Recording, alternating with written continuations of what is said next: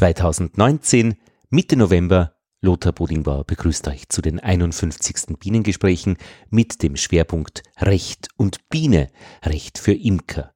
Ich bin zu Besuch beim Rechtsanwalt, beim Wiener Rechtsanwalt und niederösterreichischen Imker Ernst Brandl.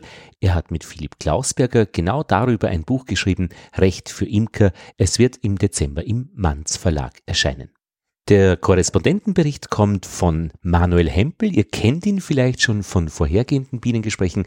Er ist Imker in Norwegen und wir machen gemeinsam einen Jahresrückblick, wie es denn so war 2019 bei den Bienen und was sich sonst noch alles tut.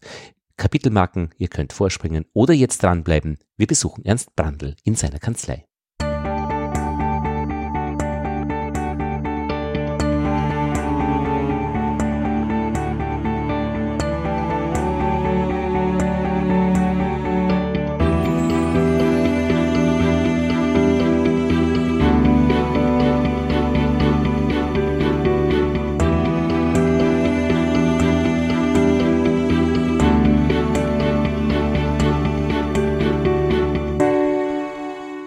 Ich habe ähm, angefangen vor zehn Jahren mit drei Völkern und habe äh, heuer durch diese vermehrte Schwarmtätigkeit bin ich auf 100 Völker gekommen. Ja, also nicht innerhalb eines Jahres, aber im Laufe der letzten zehn Jahre. Hast du nicht gebremst, äh, deine... deine äh ich habe versucht zu bremsen, aber das, mein großes Problem ist, dass ich eben noch einen Nebenberuf habe in der Anwaltskanzlei. und ähm, dass, das, äh, dass ich halt wirklich auch eingeschränkt bin in meinen Aktivitäten der Schwarmkontrolle. Und dann wären es automatisch mehr. Und dann wären es automatisch mehr, ja. Ja, aber die Beuten muss man auch immer wieder dann dazu bestellen. Da könnte man e schon einmal einschreiten, dass man sagt, jetzt bestelle ich keine mehr. Ja, nein. das stimmt. Ja, nein, jetzt ist es Bei 100 ist Schluss. Bei 100 ja. ist Schluss, ja. ja. Das habe ich meiner Frau versprochen, ja. Ja, und ihr betreibt es gemeinsam. Also wie viele Menschen müssen 100 Völker betreuen? Also es, ich glaube, dass wenn man nicht nebenberuflich Anwalt ist, dann kann man es allein. Dann kann man 100 Völker allein betreuen. Und, und ähm, so hilft mir mein Sohn, Lukas. Ja. Und äh, das geht eigentlich ganz gut. Okay. Ja, weil ich schaue schon, also ich bin bei unseren äh, Bienen mit acht Völkern so eben auch nebenbei, da sage ich, okay, ist äh, nimmer, keine Schwärme. Ja, da empfehle ich schon weiter. Im Kamptal, oder? Niederösterreich. Genau. Ja, das ist in Krumau am Kamp. Krumau am Kamp. Das ist dieses Löss, äh, der Löss ist da äh, am Boden, oder? Das nein, ist das ist nicht mehr, mehr. Nein, ist nein, nein, mehr. das ist unteres Kamptal, der Löss. Ja, und wir sind schon fast oberes Kamptal zwischen Horn und Zwettel. Ja. Und ähm, da, da tut sich nicht mehr, mehr viel mit, mit Wein. Ist auch, wir sind auf 500 Meter. Die Tracht, was ist bei euch zu holen? Für die Bienen? Voll gemischt. Ja. ja. Also es ist ein wirklich feines Bienengebiet. Ja. Äh, sie kriegen alles Mögliche, was sie, was die Natur so bietet. Keine Monokultur. Ja. Äh, die, die größten Flächen sind, glaube ich, eineinhalb Hektar oder zwei Hektar zusammenhängend und alles andere wird von vielen kleinen Bauern mit in, in, hoher Biodiversität angebaut. Bist du mit denen in Kontakt mit den Bauern? Bin mit in, intensiven Kontakt, ja. ja und ähm, das funktioniert sehr, sehr gut und ich bin sehr, fühle mich sehr eingebettet in diese Gemeinschaft, in die dörfliche. Das erspart einen dann, um ein bisschen so zu, in, zu unserem Thema Recht und Biene zu schielen, äh, jede Menge Konflikte, die sich auswachsen, oder? Ich meine, wer miteinander redet, wird sich nicht vor Gericht wiederfinden, oder? Da hast du völlig recht. Ähm, generell ist ja das Recht äh, ein Hilfsmittel äh, für den Fall, dass soziale äh, Differenzen eskalieren und nicht mehr im persönlichen Gespräch äh, gelöst werden können. Mhm. Und äh, man sagt ja auch, eine Gerichtsentscheidung ist eigentlich, äh, hat mit Gerechtigkeit wenig zu tun, sondern äh, mit der Wiederherstellung des sozialen Friedens. Mhm. Und ähm, das birgt aber schon in sich, dass es äh, den Menschen offenbar in, heutzutage immer schwerer fällt, miteinander zu reden und ähm, Differenzen, um nicht zu sagen Konflikte, im Gespräch auszureden, auch im Wissen äh, darüber, dass man ja miteinander in diesem Dorf oder in der, in der Stadt lebt. Und das ist sozusagen, da, da sehen wir schon ähm, wahrscheinlich auch betrieben durch die Vielzahl der Rechtsanwälte eine Verrechtlichung sozialer Kontakte. Und das ist sehr, sehr schade für die Menschen, gut für die, gut für viele Anwälte, aber sehr, sehr schade für die Menschen, dass sie es nicht mehr schaffen, ohne äh, rechtsanwaltliche und gerichtliche Hilfe, ihre Konflikte zu lösen. Ich denke mir aber auch, wenn ich die Leute kenne, dann kann ich ja mit ihnen reden, aber oft wird es ja so sein, dass das vielleicht irgendwelche Stiftungen sind, die Nachbarn sind bei meinen Bienen oder Menschen, die vielleicht gar nicht in meiner Region leben. Das gibt's ja auch. Und dann wird schon ein bisschen schwieriger. Wie soll ich mir mit dem irgendwie verständigen? Naja, ein Nachbar, der ähm, der die Auswirkungen der Imkerei spürt, ist, muss ja irgendwie auch präs körperlich präsent sein. Ne? Also jemand, der ein Grundstück als Anlageobjekt gekauft hat und nie da ist, den stören dann sicher meine Bienen auch nicht. Ja, ja. Also es geht halt immer nur darum, wo, wo persönliche Interessen aufeinander äh, prallen, persönliche und geschäftliche Interessen. Ihr habt das geschäftliche Interesse des Imkers, seine Imkerei äh, profitabel zu betreiben, auf der einen Seite und auf der anderen Seite das Interesse des Wochenendhäuslers, dass, auf, äh, dass an seinem Schwimmteich keine Bienen trinken, weil sonst seine Enkeln gestochen werden und die möglicherweise eine Allergie haben. Ist übrigens ein ganz ein konkreter Fall, den, äh, den ich betreue. Ich lasse mich schätzen, äh, wurde abgewiesen, weil das als zumutbare Umstände äh, zu sehen ist, wenn man von Bienen gestochen wird. Ja, das ist so einfach ist es nicht. Ja, ja nein, ist Klar, nicht. Klassische ja. Anwaltsantwort. Mhm. Ähm, und das ist auch sozusagen eine sehr, ähm, deine, deine Einschätzung ist eine sehr äh, landläufige Einschätzung, ja, weil man glaubt, sozusagen Bienen fliegen herum und wer die Bienen und wer von einer Biene gestochen wird, der ist halt, das ist halt höhere Gewalt quasi. Ja. Ähm, es ist aber leider nicht so, selbst dann, wenn man die Bienen so aufstellt, wie das das äh, ländliche Bienenzuchtgesetz oder das Landesbienenzuchtgesetz Bienenhaltegesetz vorschreibt, äh, heißt es noch lange nicht, dass der Nachbar nicht einen Anspruch auf Unterlassung gegen den Imker hat. Ach, wenn ich ja. also diese fünf Meter oder mm, wie auch immer in den einzelnen Landesgesetzen vorgeschrieben ist, einhalte zur Straße und vielleicht noch eine Hecke habe, da, auch dann noch nicht. Ja, selbst dann noch nicht. Also selbst dann, wenn ich mich nach dem öffentlichen Recht, also nach den, nach den Vorschriften, die das, die die Landesgesetze äh, setzen, halte und äh, orientiere, heißt es nur lang nicht, dass der Nachbar eben nicht äh, etwas gegen die Bienenhaltung unternehmen kann. Nämlich die Bienenemission. Emission oder Emission? Ja, ja aus, der des, aus, der Sicht des, Nachbarn ist es eine Emission und aus der Sicht des Imkers ist es eine Emission. Und Emissionen, das habe ich schon gelernt, ist nicht trivial. Also sei es jetzt Schall, Geruch oder was auch immer, eben, wenn ich Bienen emittiere. Ganz genau, ja.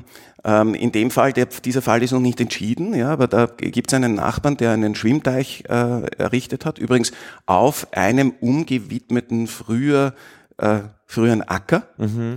Und äh, der Imker war seit oder seit seit Jahrzehnten gibt es eine Imkerei. Ah. Äh, der hat seine Bienen ganz normal gehalten. Dann kommt die Gemeinde, widmet die äh, Grundstücke um. Der Käufer dieser Grundstücke oder die Käuferin äh, errichtet dort einen Schwimmteich. Ähm, die Bienen, den, denen taugt dieses Wasser, weil da ja äh, mineralische Substrate im Uferbereich verbaut werden. Bienen lieben das und fliegen hin. Und ähm, die Enkeln steigen auf die Bienen drauf, brüllen furchtbar. Und dann kommt der Nachbar und sagt, also mhm. der Imker möge die Bienenemissionen mhm. äh, unterlassen. Mhm. Er möge etwas dagegen tun, dass die Bienen zum Schwimmteich fliegen. Und ich sehe aber da schon deinen anwaltlichen Hebel, dieses, wer früher dort war, oder? Ist das die Schlüsselstelle jetzt? Die Schlüsselstelle ist die Ortsüblichkeit. Ah. Die, äh, es wird mhm. immer entschieden, ob äh, diese Emissionen, Schrägstrich Emissionen, ja. je nachdem, wo, aus welcher Sicht, aus, aus welcher Seite man das ja. sieht, ähm, ob die äh, ortsüblich sind. Und ja? ist da auch historisch äh, ortsüblich gemeint? Naja, das, das ist eine sehr äh, intelligente Frage.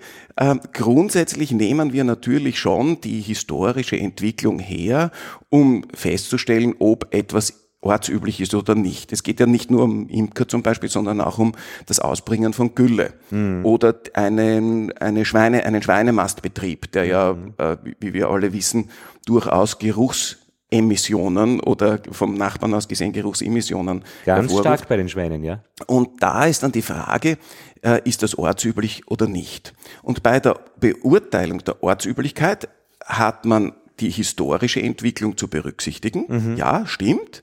Aber es gibt, äh, wir kennen das äh, aus, ähm, äh, aus Fällen zwischen Industriebetrieben und heranziehenden Nachbarn. Mhm.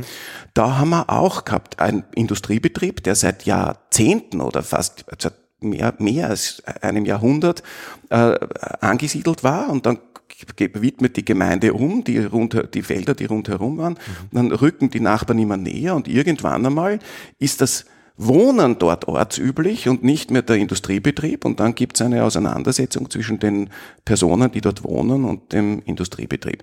Und genauso war es hier. Wir haben seit Jahrzehnten einen Imkereibetrieb, dann hat, widmet die Gemeinde um und plötzlich streiten wir über die Frage, ob das die Bienenhaltung im neu geschaffenen Wohngebiet mhm. noch ortsüblich ist oder nicht. Und wenn es nicht ortsüblich ist, dann ähm, hat der Imker die Bienenemissionen zu unterlassen. Und das heißt im Grunde genommen, wenn man Bienen hält, dass man mit den Bienen abfährt. Ja. Nee, aber das ist Abfahrt weit, ja, naja, weil das 100 Meter werden da nicht viel nützen, wenn ein Richtig. schöner Trinkteich da ist Ganz mit genau. Mineralien. Genau. Ja. Ah, verstehe. Und wenn jetzt jemand in Österreich derartige Sorgen hat, dann wird er schnell auf dich kommen, weil du eben beide Kompetenzen hast, äh, das Imkerliche als auch das Anwaltliche. Äh, die, die keine Bienen haben, würden dich auch engagieren als Anwalt? Oder sind immer die mit den Bienen, die dann zu dir kommen? Also ich habe das, ich, ich habe das in meinem im, im anwaltlichen Bereich. Da bin ich ja Bank- und Kapitalmarktrechtler. Äh, äh, da vertrete ich nur die Industrie, also mhm. nur die Banken und keine Konsumenten. Und genauso würde ich es auch halten bei der äh, bei der Imkerei oder bei der Vertretung von Imkern. Ich vertrete nur die Imker und sicher nicht äh, die Personen, die sich gegen die Imker wenden aus ethischen, persönlich ethischen Gründen. Du könntest ja beide Seiten vertreten. Also, oder? oder macht man das nicht? Die Frage, wo ja, es gibt ganz viele Beispiele, wo die, wo die Anwälte halt beide Seiten vertreten. Ich glaube nur daran, und das, damit bin ich eigentlich sehr gut gefahren, dass ich keine Entscheidungen herbeiführen will für einen Konsumenten, der dann letztlich meine, meine Imkermandanten negativ trifft. Ja. Mhm.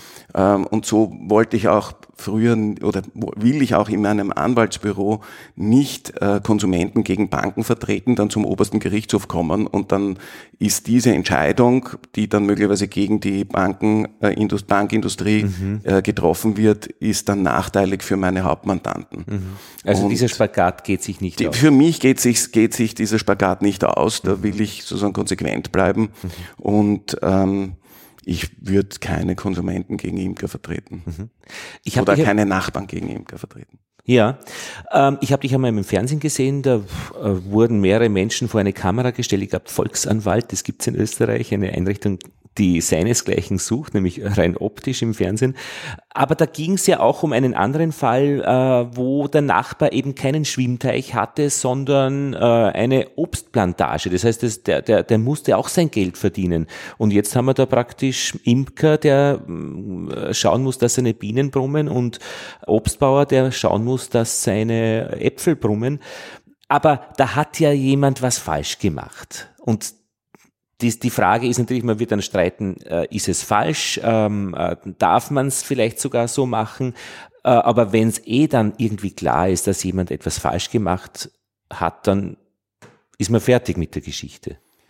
Ja, also auch diese Geschichte hat insgesamt zweieinhalb Jahre gedauert, bis entschieden wurde. Ja. Weil der Obstbauer ähm, das nicht so gesehen hat, dass er was falsch gemacht hat. Weil der Obstbauer das nicht gesehen hat. Das ist ja natürlich auch ein existenzielles Problem, wenn, ähm, wenn ein Obstbauer zum Schadenersatz verpflichtet wird und das darauf äh, hat das ja äh, oder sollte das hinauslaufen. Ähm, die Imker sind insgesamt so wir, wir sind noch immer nicht, wissen noch immer nicht genau wie viel, aber behauptetermaßen 90 Völker umgekommen. Mhm. Und Weil der Obstbauer ähm, gesprüht hat, äh, Pestizide, während das alles geblüht hat. Genau. Er, das hätte er eigentlich wissen müssen. Das hätte er wissen müssen. Es steht im Beipacktext. Jeder äh, Anwender von Pestiziden ist verpflichtet, den Beipacktext zu lesen, so wie bei äh, anderen Medikamenten. Und im Grunde genommen ist ein Pestizid ja nichts anderes als ein Medikament. Das sollte der Bauer wissen. Und in dem Fall war das äh, dadurch verschärft, dass es in Österreich einen Tatbestand gibt der äh, vorsätzlichen Beeinträchtigung der Umwelt. Mhm. Und äh, wenn jemand in die Blüte spritzt, obwohl im Beipacktext drinnen steht, das ist bienengefährlich und darf nicht in die Blüte gespritzt werden, mhm. dann ist dieser Tatbestand verwirklicht. Mhm. Ja? Und dann äh, kann ich eigentlich nur aus, als wenn ich aus der Sicht des Bauern nur da rauskommen, indem ich sage, die Bäume haben gar nicht geblüht, er hat gar nicht in die Blüte gespritzt, es war wer anderer. Und ähm, wir haben das, glaube ich, ganz geschickt gemacht. Wir äh, haben uns darauf konzentriert, auf diesen Straftatbestand, haben die Staatsanwaltschaft motiviert, das zu verfolgen und haben uns als Privatbeteiligte angeschlossen. Ja. Was für den Imker einen erheblichen Kostenvorteil bringt. Und die Staatsanwaltschaft dazu verpflichtet, ähm, von sich aus tätig zu werden und man bekommt dann dadurch auch den, ähm, äh, bekommt auch eine Einsicht in den gesamten Akt, was man in einem normalen Zivilverfahren nicht bekäme. Und das war schon ein großer Vorteil, den wir dort gehabt haben. Aber das ist eben die Kategorie, wo es zwischen diesen persönlichen Konflikten, die man eben mit guten nachbarschaftlichen Gesprächen und Kontakten verhindern könnte, da kümmert sich dann der Staat darum, dass Recht hergestellt wird oder Gerechtigkeit. Wenn das strafrechtlich verortet, heißt das im Juristenjargon ja. ist, also ähm, wenn es einen Straftatbestand gibt, der sagt, wer die Umwelt vorsätzlich beeinträchtigt, wer, obwohl er weiß, dass die Blüt, dass die Apfelbäume in Blüte stehen, dort bienengefährliche Substanzen ausbringt, der ist zu bestrafen, mhm. dann ist das ein Delikt, das der Staatsanwalt, dass der Staat oder Staatsanwalt für den Staat zu verfolgen hat. Ja. Mhm. Und damit wird das zu einem hoheitlichen Akt und man selbst schließt sich dann mit den zivilrechtlichen Ansprüchen, mit den Schadenersatzansprüchen an. Aber wie viele Fälle gibt es da seit Maria Theresia? Fünf? Also es gibt ganz wenige äh, Fälle in Bezug auf diese, äh, auf den äh, Pestizidmissbrauch. Erstens einmal gibt es noch nicht so lange Pestizide mhm. Äh, und es gibt diesen Tatbestand noch nicht so lange. Mhm. Ähm, wir haben also so an die sieben, acht äh, Präzedenzfälle gefunden, allerdings nicht mit der Imkerei, äh, nicht mit Bienen, sondern da hat jemand äh, Pestizide in einen Fluss eingebracht und die mhm. Fische sind gestorben. Mhm, mhm, ähm, und da, es geht dann um die erhebliche Beeinträchtigung der Umwelt und mhm. das, da haben wir auch alle einschließlich der Staatsanwältin nicht gewusst, wie die Gerichte das entscheiden, wann eine Beeinträchtigung erheblich ist und wann mhm. sie nicht erheblich ist. Ah ja, weil das ist dann die Frage, wie wird das positioniert? Genau. Und da hat dann der, natürlich mhm. auch der, der Apfelbauer hat gesagt, also erstens einmal habe ich nichts falsch gemacht, zweitens habe ich nicht in die Blüte gespritzt, wahrscheinlich war es ein Nachbar und außerdem, selbst dann, wenn ich es gemacht habe, war das kein erheblicher Schaden, wenn nur 90 Bienenvölker draufgehen. Und das ist natürlich schon eine Gefahr, wenn ich sage, eine erhebliche Beeinträchtigung der Umwelt. Wie weit muss mhm. diese Beeinträchtigung gehen? Ist es dann so wie mit der Zementfabrik, die ein ganzes Tal verseucht hat? Mhm. Ja, muss ich ein ganzes Tal verseuchen? Oder reicht es aus, einen lokal relativ begrenzten ähm, Raum mit Pestiziden zu, äh, zu behandeln. Und es reicht aus. Und es, rei es hat dem Oberlandesgericht Graz ausgereicht und der, der, in erster Instanz ist überhaupt zu einer äh, unbedingten Gefängnisstrafe verurteilt worden, vier Monate unbedingt, acht Monate bedingt und dann ist es reduziert worden auf eine bedingte Haftstrafe. Aber wenn er das nochmal macht, dann äh, ist die Wahrscheinlichkeit groß, dass er dann auch tatsächlich äh, einsitzen muss, wie man das in Österreich sagt. Aber das war, ist schon eine klare Aussage, das macht man nicht. Ähm, aber da ging es jetzt nicht unbedingt, dass es jetzt eben Bienen gewesen äh, sind. Es hätten auch eben andere äh, äh, Lebewesen oder, oder, oder Sachen sein können. Das war auch unser großes Argument, dass wir sagen, die Bienen sind nur Indikatoren gewesen ja. dafür, dass der genau. äh, etwas gemacht hat, was ganz äh, schädlich war, mhm. weil die Dunkelziffer der Wildinsekten, die ja für das Ökosystem auch wichtig sind, die können wir ja nicht zählen. Wir können zählen, dass 90 Völker dort oder 60 oder 80 Völker dort mhm äh, nicht, äh, nicht mehr zurückkommen, dass, die, mhm. dass es kein, nur, nur mehr tote Bienen vor den Fluglöchern gibt. Aber die Wildinsekten, die einfach in der Gegend dann sterben, die zählt ja keiner. Das sind jetzt natürlich große Fälle oder große Beispiele. Ähm, ist das schon alles oder ist eigentlich die Hauptgeschichte Biene und Recht irgendwo ganz anders? So in diesen kleinen Alltagsgeschichten äh, wo, wo, wo findet man das, das, die Thematik? Also äh, wie gesagt, dieses Beispiel mit dem Emissions, Emissionsschutz, äh, das glaube ich ist die, die, äh, die Anwendung des Rechts, die am meisten äh, relevant ist. Mhm. Ja, also die Auseinandersetzung, darfst du meine Freiheit durch deine Bienen mhm. beschränken mhm. und darfst du Nachbar meine, mein, meine imkerliche Tätigkeit ähm, durch deine Freizeitgestaltung beschränken. Und diese Auseinandersetzung ist sicher die, die Anwendung, die die größte, größte praktische Relevanz hat. Äh, natürlich habe ich auch noch andere Themen, wie, wie, wie, wie muss ich meine Bienen aufstellen, wie bekomme ich Förderungen, wie funktioniert das mit der Besteuerung, der Pauschalierung, ähm, wie läuft das ab mit, der, mit dem Verfolgen von Schwärmern.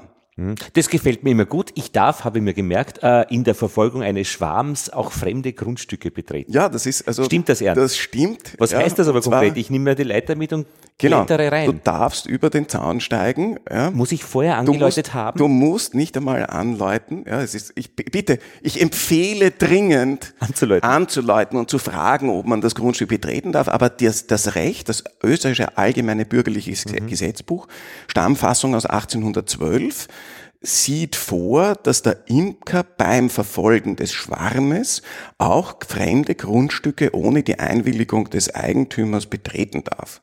Und das ist was ganz was Besonderes, weil das dürfen sonst nur die Polizist, die Polizei in Verfolgung einer um, oder in der unmittelbaren Verfolgung einer Strafhandlung mhm. oder die Polizei nach gerichtlicher äh, Genehmigung. Mhm.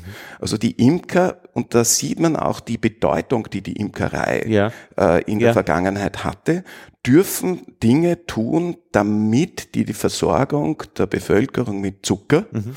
aufrechterhalten ja. werden kann. Und darum ging's ja. Also dass die Bienen waren ja über Jahrtausende die einzige Form mhm. äh, der Menschen an äh, hochkonzentrierte Kohlehydrate zu kommen. Richtig, und dann, eh, da gab es mal dann die, die, Kontinentalsperre, Einfuhr von Zucker irgendwie in Gefahr und dann äh, wurden Innovationen irgendwie angeleiert, wie, wie können wir Zucker im, im genau. Inland erzeugen, das ist ja eine sehr spannende Geschichte. Ich wollte schon immer mal äh, über die Zuckerfabrik oder die äh, Zucker in Österreich ein Bienengespräch machen, ist mir aber bisher nicht gelungen, die sind so scheu. Also, weil wahrscheinlich diese EU-Geschichten Zugangsbeschränkungen sind, glaube ich, gerade gefallen. Also, das, vielleicht hat sich schon ein bisschen abgekühlt. Na, aber das fand ich faszinierend eben, äh, dass man das kann, weil eben ein Bienenschwarm einen wirklich nicht unerheblichen Wert darstellt.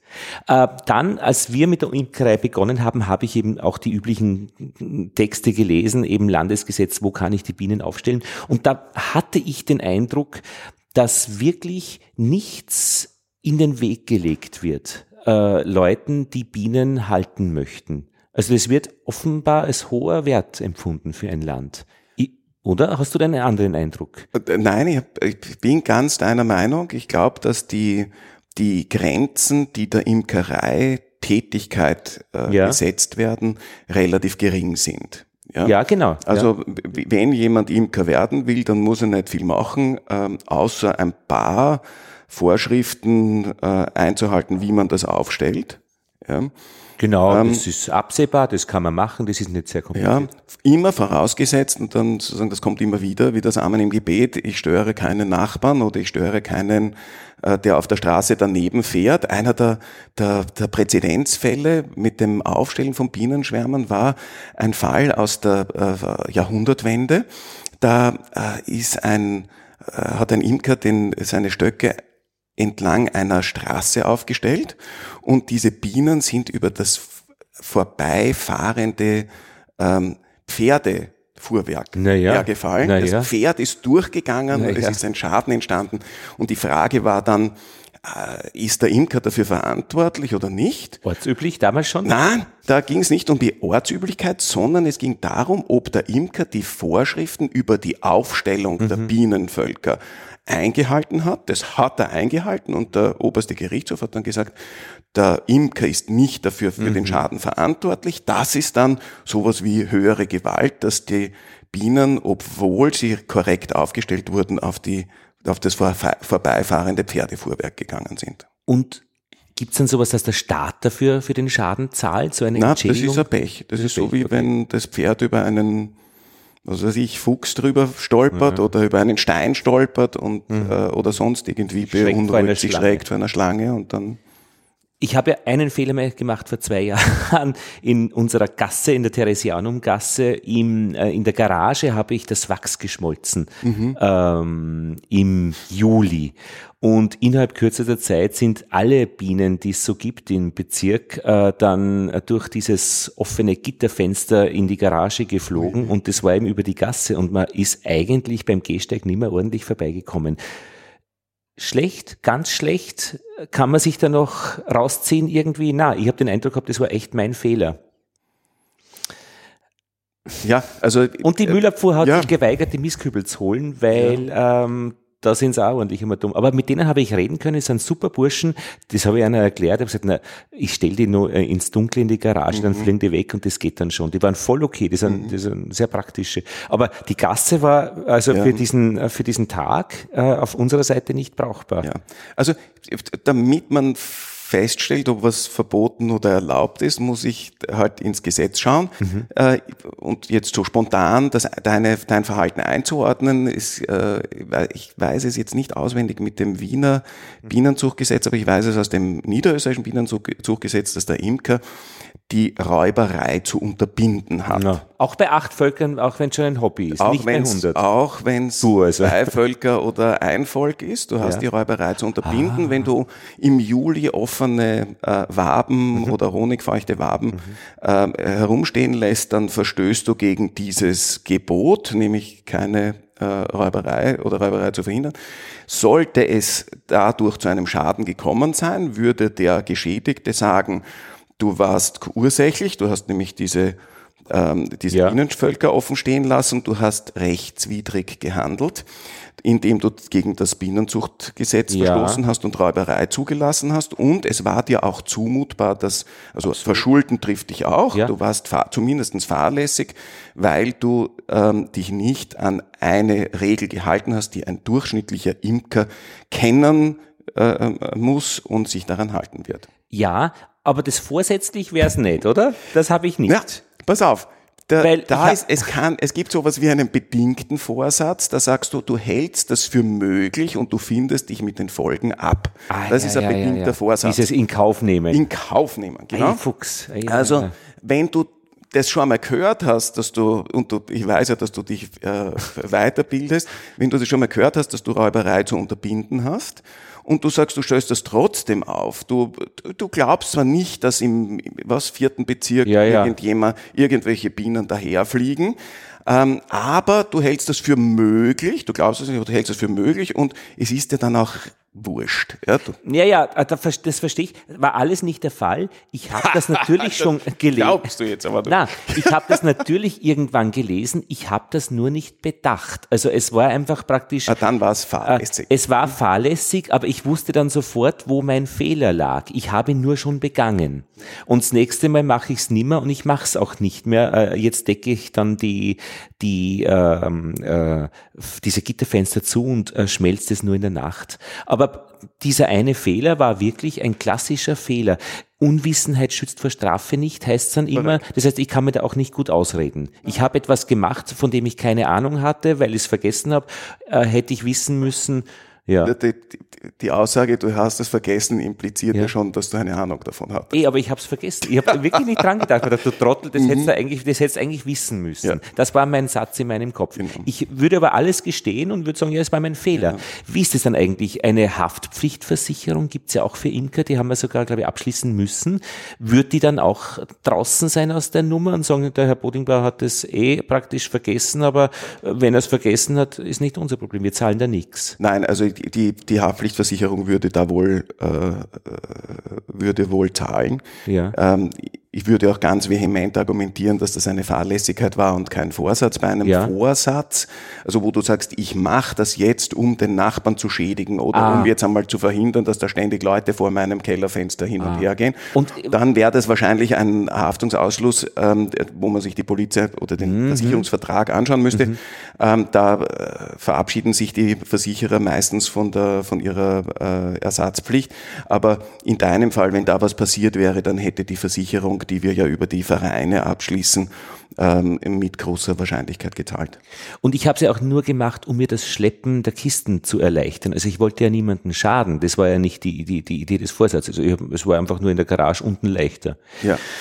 Aber du sprichst ein gutes, ähm, ein gutes Thema an. Ähm, es wird dann dramatisch für den Imker, wenn es um eine äh, strafrechtlich relevante Handlung geht. Also wenn durch diese Bienen, äh, durch diesen Bienenflug jemand zu Schaden kommt. Das hätte sein können. Ja, und das hätte sein können, dass jemand gestochen wird, der allergisch ist, der fällt um und dann wird es wirklich dramatisch, ja. weil dann geht es nicht mehr nur um Schadenersatz, ja. Die, den die Versicherung abdecken würde, sondern da geht es dann darum, ob das nicht eine fahrlässige Körperverletzung mhm. beziehungsweise fahrlässige Tötung im mhm. schlimmsten mhm. Fall mhm. Äh, unter besonders gefährlichen Umständen. Also da reden wir dann schon von wirklichen Haftstrafen, ja, von relevanten Haftstrafen, wo man dann nicht sagen kann, naja gut, vier Monate bedingt, das äh, sozusagen drucke ich auch noch durch. Weil es ist wirklich, und das würde ich auch äh, sofort unterschreiben, es ist nicht zumutbar, wenn eine, jemand mit einem Kinderwagen da vorbei muss. Ja? Also das kann, damit kann auch niemand rechnen, dass da ein, genau. Hobby-Imker was vergessen hat, dass die Räuberei im Juli echt, ich, hab, ich wusste ja zu diesem Zeitpunkt ja noch nicht genau, was Räuberei bedeutet. Mhm. Ja, das war in den Anfangsjahren und Räuberei, das liest man so schnell einmal. Mhm. Aber da geht die Post ab, Räuberei. Ja, ja. Also da, da bist du deppert. Ja, äh, Ernst, wir können das ja nachlesen zum Glück. Du hast ein Buch darüber geschrieben. Äh, das ist so geschrieben, dass es ein Ratgeber ist, dass man drin lesen kann, auch wenn man kein Rechtsanwalt, Richter oder sonstiger äh, Jurist ist. Jurist ist oder eben geschäftlich damit zu tun hat. So ein Buch ist ja auch viel Arbeit. So ein Buch schreibt man wahrscheinlich besser auch zu zweit. Dann kann man es aufteilen. Völlig richtig. Ähm, ich, ich habe das Buch geschrieben mit meinem äh, Mitarbeiter Philipp Klaus Berger der jetzt demnächst Universitätsprofessor wird und ähm, also ausreichend Erfahrung, äh, ausreichend didaktische Erfahrung hat in der Vermittlung von juristischen Sachverhalten. Und äh, es ist ein Buch in Ratgeberform. Wir haben viele verschiedene Themen ähm, behandelt. Wir haben auch vor, in den nächsten Auflagen noch Themen dazuzunehmen, wie zum Beispiel das Thema Pauschalisierung, äh, steuerrechtliche Themen und so weiter. Auch das Förderwesen sollte man mal äh, mhm. äh, untersuchen. Und äh, ich bin sehr froh, dass uns das gelungen ist und wir freuen uns darauf, dem österreichischen Imkern einen Ratgeber zur Seite oder zur Hand zu geben, mhm. äh, wo er sich über die juristischen Rahmenbedingungen der Imkerei informieren kann. Und das wird ja immer wichtiger. Sind die Fälle in Deutschland zum Beispiel ähnlich, dass mir das auch nützt, wenn ich jetzt in Deutschland bin, obwohl es dort andere Rechtsumgebungen also, ist. Gibt. Wenn man, wenn man das, wenn man äh, in Deutschland seine Imkerei betreibt und man bekommt dieses Buch geschenkt, ja. dann würde ich es nicht wegwerfen. Ja? Das ist eine aber, schöne Formulierung. Aber es ist jetzt nicht so, dass der deutsche Imker äh, für, die, für die deutsche Rechtslage besonders viel äh, daraus schließen kann. Mhm. Äh, für den deutschen Juristen, der sich um imkerliche Tätigkeiten kümmert, für den mag es schon interessant sein, weil ja immer wieder Argumente in Deutschland äh, äh gewonnen werden, die dann in Österreich verwendet werden und umgekehrt auch. Äh, das österreichische ABGB war der, das Vorbild für das deutsche BGB, das äh, etliche Jahrzehnte nach dem österreichischen ABGB geschaffen wurde. Insofern gibt es Verwandtschaft. Und Argumente, die in Österreich gebracht werden, können sicher auch in Deutschland verwendet werden. Aber jetzt, was das gesetzte Recht anbelangt, hilft es dem deutschen äh, Imkerkollegen wahrscheinlich wenig, wenn er weiß, dass man in Niederösterreich vier Meter von der Straße entfernt aufstellen darf, wenn man einen Zaun aufgestellt hat äh, zur Straße. Mhm. Also das glaube ich sozusagen nicht. Da mhm. sind die österreichischen, ist die Zielgruppe sind schon die österreichischen Imker und deren Ratgeber. Ja. A, G, B und B GB. Das sind diese bürgerlichen Gesetze. Genau, das also allgemeine bürgerliche Gesetz. Zusammenleben der Menschen regelt. Für dich eine spannende Geschichte, äh, Biene und Recht? Für mich eine spannende ja, Geschichte, ähm, weil es halt mein, meine beiden Hobbys äh, verbindet. Ja? ja. Nämlich die Juristerei und die Imkerei als Jurist bist du ja viel an den Texten, oder? Ja. Das fällt bei der Biene völlig weg, bei der Arbeit mit den Bienen. Ja, das ist, glaube ich, auch das, äh, der Grund, warum sehr viele Menschen, die konzeptiv tätig sind, also die, die sozusagen schreiben mhm. und ähm, rechnen, dass die gerne auch einmal was in der Hand haben. Ich sage immer, in der Juristerei äh, habe ich jetzt 35 Jahre schwarze Farbe auf weißem Papier produziert. Und wenn dann am, äh, bei der Imkerei was rauskommt, was man in Gläser füllen kann und dann essen kann, das hat natürlich schon einen besonderen Reiz, weil was anzugreifen ist dann auch wieder ein anderes Erlebnis und wahrscheinlich auch ein für den Menschen ursprünglicheres Erle äh, Erlebnis, als sich irgendwas auszudenken und diese Gedanken dann zu Papier zu bringen. Ja, und es ja. gibt ja auch das Wachs, das dann im Winter Licht spendet, dass du wieder lesen kannst. Ja, das auch, obwohl ich versuche zu vermeiden, mein kostbares Wachs zu verbrennen. Ernst Brandl, ich danke für das Gespräch. Schön war's. Danke für die Gelegenheit. Noch einmal der Titel Recht für Imker, Ernst Brandl und Philipp Klausberger, Manns Verlag. Einen Link zu diesem Buch gibt's auch in den Show Notes. Das war ein Rundflug über die Biene und das Recht und jetzt schauen wir noch, was sich beim Bienenstand so Mitte November tut.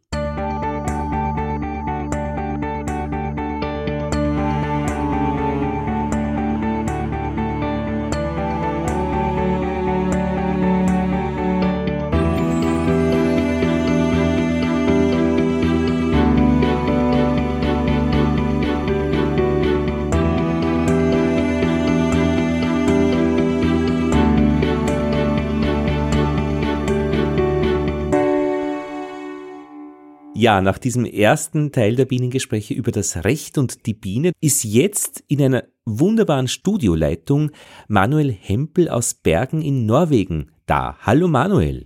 Ja, hallo Lothar. Das ist ja wirklich wie wenn du neben mir sitzt im selben Raum.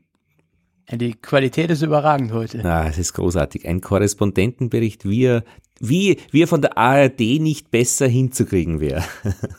Wie ist das eigentlich? Recht und Biene? Du hast Bienen in Bergen. Ist dir das irgendwann schon einmal untergekommen? Rechtliche Aspekte? Naja, wir haben ja Einschränkungen, was äh, es betrifft, wenn wir die Bienen bewegen wollen zum Beispiel Perebrand heißt eine Krankheit, ist eine bakterielle Obstkrankheit. Mhm. Und äh, da haben wir Vorschriften. Wir dürfen uns quasi aus diesem Bereich nicht rausbewegen zu bestimmten Zeiten. Und generell ist es in Norwegen relativ streng gehandhabt, wann und zu welcher Zeit und von wo nach wo man die Bienen bewegen darf. Äh, hauptsächlich zur Seuchenbekämpfung, weil wir ja relativ lange Varroa-frei waren und die wollten das möglichst lange aufrechterhalten. Und da haben die solche Zonen eingerichtet, A, B, C, D, E, übers Land drüber. Ähm, und dann waren ähm, ja, Einschränkungen, mhm. wann man die bewegen darf. Auch Material, wir dürfen zum Beispiel, ähm, wenn man nicht zertifiziert ist, das heißt, man mhm. muss so einen Zertifizierungskurs machen hier ja. von den Behörden. Und erst wenn man den gemacht und die Prüfung bestanden hat, darf man Bienen bewegen. Ähm, und das ist hauptsächlich eine Schulung in Krankheitserkennung. Ja, ja. Ähm, die wollen halt sicher sein, dass die Leute wissen, was in ihren Kisten los ist, bevor man anfängt, die ja, ja. durchs Land zu bewegen. Ja, und die Bewegung ist hier wirklich die, die Schlüsselstelle, weil da hängt ja dann auch einiges dran an Obstbauern, Bestäubung. Genau, südlich von Bergen ist dieser Hardanger Fjord und ist eine der größten Obstgegenden. Ähm, ja, hier in Norwegen, da mhm. kommen ja unsere Äpfel, Birnen, Pflaumen, Kirschen kommen alle aus der Region und da ist diese Bakterienseuche noch nicht angekommen. Und die mhm. sitzen eben in den Blüten und die können über Bienen übertragen werden. Wenn die natürlich in die Blüten reingehen, dann fährt man äh, so eine Kiste ins Obstgebiet, dann fliegen die wieder raus und besuchen die und es kann einen relativ mhm. großen finanziellen Schaden anrichten. Mhm. Manuel, wie schaut's denn aus bei dir? Wir kennen dich ja schon von früheren Episoden von, wir haben schon einmal miteinander gesprochen, ich glaube sogar zweimal oder dreimal. Äh, vielleicht, wenn Sie doch für die, die dich noch nicht gehört haben, kurz vorstellst, ähm, was du machst in Bergen, wie viele Völker du gerade machst und wie es so steht bei dir. Ja, ich heiße Manuel, komme ursprünglich aus Erlangen bei Nürnberg in Deutschland, mhm. äh, bin hier vor sieben Jahren sind es jetzt fast schon, ähm, ja, vor sieben Jahren bin ich nach Bergen gekommen. Ich arbeite hier an einem Forschungsinstitut mit ähm, erneuerbaren Energien, also äh, Wasserstoff- und Brennstoffzellentechnik. Ja. Und habe äh, Bienenvölker nebenbei. Ähm, über den Sommer sind es 15 Produktionsvölker und einwintern tue ich 30 normalerweise. Wie geht das, dieser Sprung von 15 auf 30? Heißt das Wirtschaftsvölker 15 und nebenher genau. noch 15 Ableger, die größer werden dann? Ja, ja, die kommen aus den Produktionsvölkern. Also ich habe 15, 15 Produktionsvölker, also das sind die, die mir den Honig machen. Mhm. Ähm, dann mache ich Ableger aus den 15 Völkern, also habe ich, verdoppel ich quasi zum Herbst. Äh, Winter dann 30 Völker ein und im Frühjahr äh, ist hier immer der, der Anfängerkurs. Der ist relativ beliebt und wir hatten immer Probleme, genug Bienenvölker für alle Leute herzubekommen. Mhm. Das heißt, im Frühjahr verkaufe ich dann den Überschuss, den ich brauche, mhm. äh, an die Anfänger, die dann neu mit den Bienen starten. Sag, ähm, wenn du aber übers Jahr habe ich ja? nur 15. 15. Und du sagst, du ver, ähm, verdoppelst im Herbst. Wann bietest du da die Ableger? Ja, ich, ich winter 30 ein im Herbst, aber Ablegerbildung mache ich, äh, ja, wenn ich in den Völkern mit totaler Brutentnahme, dann mache ich das im Juli. Zu diesen Zeiten? Dann nehme ich also da die Brut raus, stelle die separat mit Bienen und äh, die kommen dann bis zum ja, Ende September ganz gut in Schuss, winter die dann so ein und ja, sind dann eigentlich vollwertige Völker bis zum April nächsten Jahres. Damit ich das richtig verstehe, du hast bei deinen 15 Wirtschaftsvölkern die ganz normale Honigproduktion, ähm, Honigernte und dann machst du diese totale Brutentnahme, wo du im Wesentlichen alles rausnimmst und dann hast du die Möglichkeit, die Bienen als Kunstschwamm in eine Kiste reinzukehren mit vielleicht Anfangsstreifen, aber du halbierst die Bienen und gibst eine zweite Königin dazu und machst das Ganze in zwei Kisten. Ja, ich nehme im Prinzip die Brut raus im Juli. Und die Brut, die kommt in eine Ablegerkiste. Ach, du verwendest sogar die Brut. Ich verwende die Brut weiter, ja. Der Varroa-Druck bei uns, der ist relativ gering. Also wir müssten eigentlich überhaupt keine Sommerbehandlung machen bisher in Bergen. Und, Und die allermeisten in Norwegen machen nur Oxalsäurebehandlung im Winter. Verstehe aber keine Ameisensäurebehandlung oder was es da sonst noch gibt. Ähm, das heißt, der Varroa-Druck bei uns ist so gering, dass man die Brut äh, ohne Probleme noch weiterverwenden kann. Die bekommen eine neue Königin. Die alte Königin bleibt im alten Volk. Ja. Äh, die Brut kommt raus, die kriegen eine neue Königin dazu. Ähm, Alles klar. Ja, und bauen sich dann wieder auf. Das heißt, ähm, ich verdoppel dann quasi jedes Jahr. Ja. Im, im Sommer. Ja. Winter dann doppelt so viele ein und verkauft dann im Frühjahr die, die Völker wieder im Beginnerkurs. Das klingt noch Plan. Funktioniert ganz gut bisher, ja. Wir haben ja das Glück, dass wir nach der totalen Brutentnahme die, die Bruttafeln weiterverwenden können, weil ja, der ja. Varroa-Druck bei uns eben nicht so hoch ist. Wir schmelzen das ein in Wien. Ja, wäre es wirklich notwendig, dass man sie durchführt, ähm, dann wäre es wahrscheinlich das Schlauste, die einzuschmelzen. Und reduzierst du vor der totalen Brutentnahme die Brut, indem du die Königin in eine Bannwabe gibst und die und Brutwaben? Nee, das mache ich nicht. Weil das machen wir. Also vor der Brutentnahme ähm, und beginnend mit der Sommersonnenwende gibt es so einen Käfig, wo man dann zwei Rähmchen reingibt und hat also eine Reduktion der Brut auf zwei Waben, die man dann eben äh, rausgibt. Okay. Ja. Das heißt, du machst es schon im Juni. Ja, ich beginne ich beginn da schon früher und da kann der Nektareintrag noch laufen. Und wenn dann die zweite Phase vorbei ist, nimmt man den gesamten Käfig wieder raus, macht dann die totale Brutentnahme auf zwei Waben eben und macht dann auch gleichzeitig die Honigernte. Und dann hat man noch die Möglichkeit, dass man praktisch auch alle anderen Waben rausnimmt und einschmilzt, damit kann man praktisch völlig neu das Volk als Kunstschwarm starten und das geht sich alles aus auf Anfangsstreifen, äh, dass sich das, dass sich die ein schönes neues Zuhause bauen. Ja. Dann Wabenbauerneuerung in genau, einem Schritt. in einem Schritt. Sag, du hast deine Völker zum Teil ähm, in einem Wäldchen stehen, ein bisschen in Bergen, also ein bisschen oben habe ich den Eindruck, zwischen Bäumen, du hast mir ein wunderschönes ja. Winterfoto geschickt, aber du hast sie auch auf den Krieghallen, also am Konzerthaus stehen, also Konzertbienen. Genau, die stehen mitten in der Stadt, ja. Und wer äh, deinen Instagram-Account abonniert hat, Windfloy, hat äh, die Möglichkeit, immer wieder wirklich schöne Fotos zu sehen. Wie geht's dort? Rückblick 2019, okay. Ja, der letzte Winter war relativ mild. Wenig Schnee, war nicht besonders kalt. Im Bergen ist generell relativ mild wegen dem Golfstrom. Das mhm. heißt, hier in der Stadt selber ist eigentlich meistens so um, um die 0 Grad und Regen. Das heißt, es wird selten richtig unter minus 10. Jetzt ist es, Ähm. äh, haben wir Mitte November, 13. November Abend, Schnee schon? Nein. Es gab mal einen Tag mit so Schneeregen. Okay. Das Wochenende über waren es so minus 5 Grad. Ach schon. Äh, jetzt regnet es wieder, jetzt ist um die Null. Mhm. Ähm, Finster ja, wird's so. um jetzt im November? Finster, äh, ist schon relativ früh jetzt. Also jetzt ist schon, ähm, ja, wenn das Wetter schlecht ist, äh, halb fünf. Okay, na gut, bei uns haben wir 17 Uhr in Wien, also das ist jetzt auch nicht so ganz.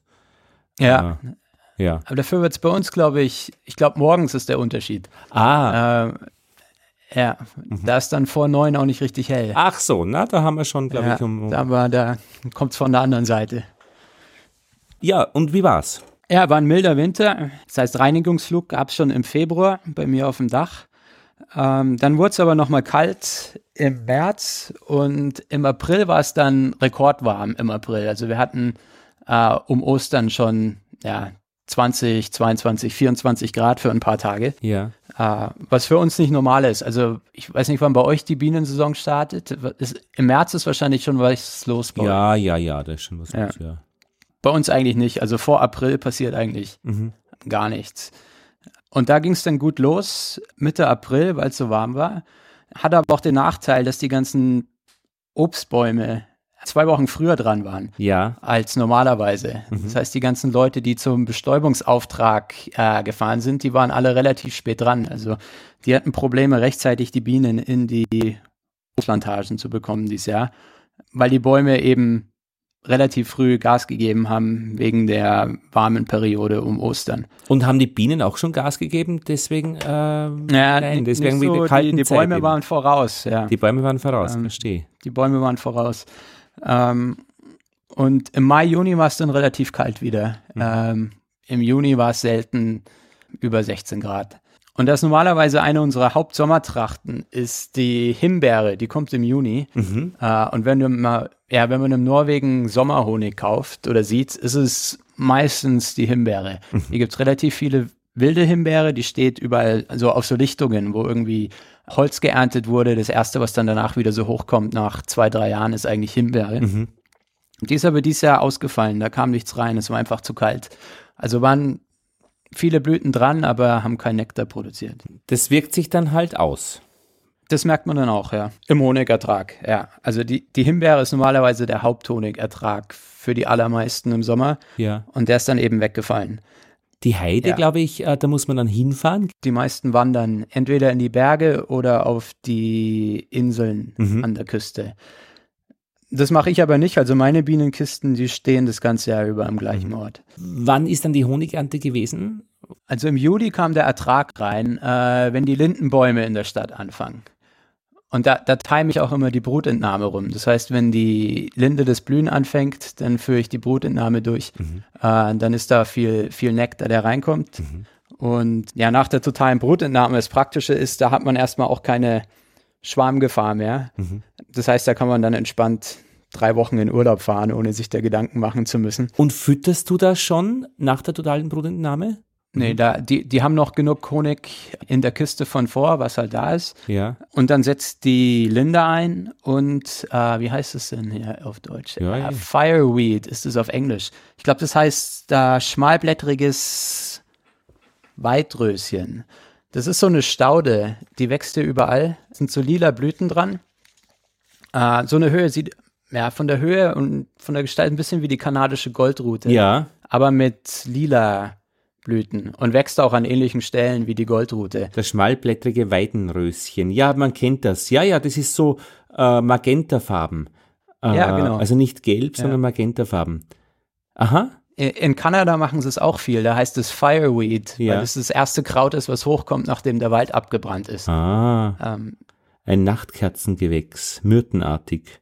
Mhm. Ja, ja, sieht man auch überall, wenn man in Skandinavien herumfährt. ja, am, am Wegrand, so an, an Waldböschungen überall. Ja, ja, genau. Zeug. Ja, und wenn es gut läuft, bringen die auch ganz gut Honig. Ah, das ist Ähm, schön. und das kommt dann im, im Juli, Mhm. ungefähr zeitgleich mit der Linde und zieht sich dann so bis Mitte August.